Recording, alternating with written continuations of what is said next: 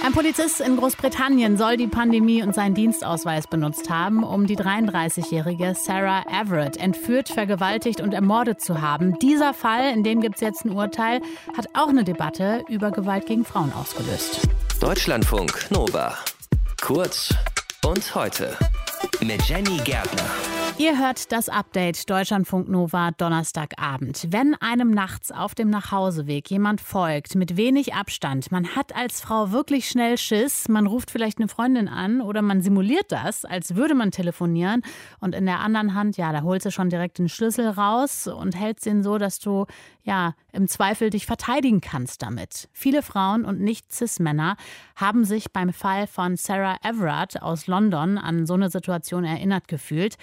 Der Fall hat viele Menschen in Großbritannien, aber auch hier in Deutschland bewegt, denn Sarah war nachts im Süden von London auf dem Nachhauseweg. Sie war bei einer Freundin und dann ist sie verschwunden.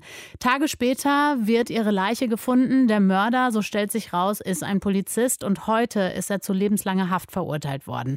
Sprechen wir drüber mit Katharina Miller, Präsidentin von der European Women Lawyers Association.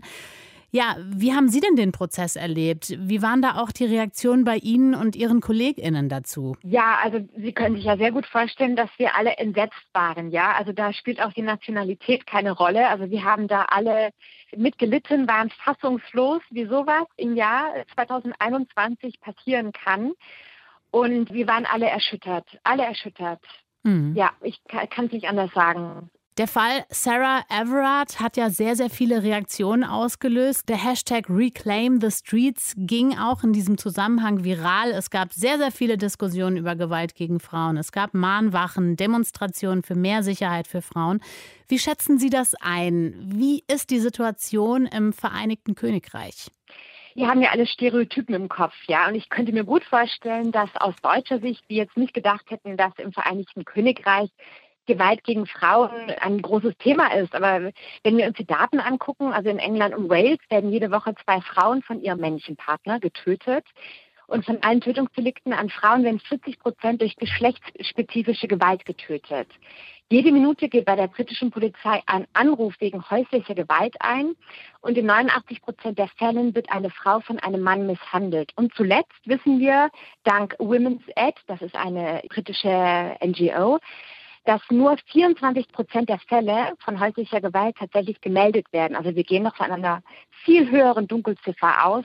Sprich, die Situation ist tatsächlich so, dass es im Vereinigten Königreich wie überall auf der Welt Gewalt gegen Frauen gibt. Aber nur weil wir darüber nicht sprechen, bedeutet es nicht, dass es das nicht gibt. Und dieses Ereignis mit Sarah, wie ich es jetzt einfach mal nenne, hat das ja eigentlich sehr augenscheinlich gemacht.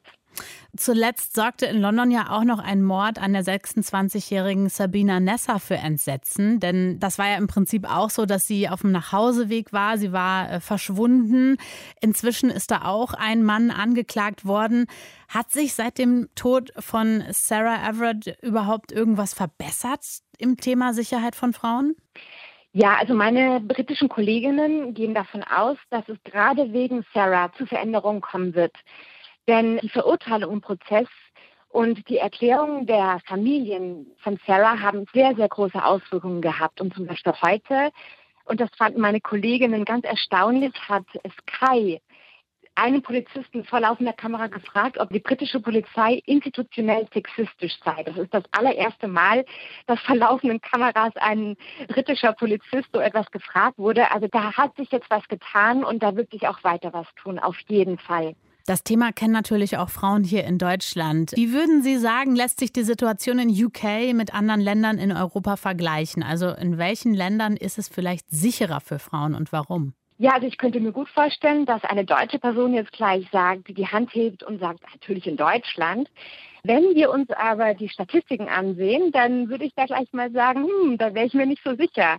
Und zwar zeigt uns das Bundeskriminalamt mit einer Statistik von 2018, dass auch in Deutschland 122 Frauen von ihren Partnern oder Ex-Partnern, also Männern, umgebracht wurden. Hm. Und wenn wir uns diese Zahlen angucken und jetzt zum Beispiel mit Spanien vergleichen, da sind viel weniger Femizide passiert, also Frauenmorde durch Männer, durch Ex-Partner oder Partner. Und was auch ein entscheidender Unterschied meiner Meinung nach zwischen Deutschland und Spanien ist, dass Gewalt gegen Frauen hier immer thematisiert wird und immer von der Gesellschaft verurteilt wird. Also immer, wenn hier etwas gegen Frauen passiert, also ein Gewaltakt, dann gibt es einen Riesenaufschrei im Land, dann trägt das Land als Land Trauer, die Masken werden auf Halbmast gesteckt. Also da leidet das, das gesamte Volk mit. Und sowas könnte ich mir in Deutschland in dieser Gestalt noch nicht vorstellen. Also das ist hier viel mehr ja, Thema an der Tagesordnung, dass darüber gesprochen wird. Also von daher würde ich sagen, ja, leider, leider, in keinem Land dieser Welt sind wir Frauen sicher, in keinem. Aber ich glaube, wenn das Thema Gewalt gegen Frauen besprochen wird und als Gesellschaft eben abgelehnt wird, dann können wir in diesem Land uns sicherer fühlen, zumindest als in anderen Ländern, wo das Thema einfach nicht auf der Tagesordnung steht. Das sagt Katharina Miller, Präsidentin von der European Women Lawyers Association. Wir haben über den Fall von Sarah Everard gesprochen, in dem es jetzt ein Urteil gibt und der eine Debatte über Gewalt gegen Frauen ausgelöst hat. Deutschlandfunk Nova. Kurz und heute.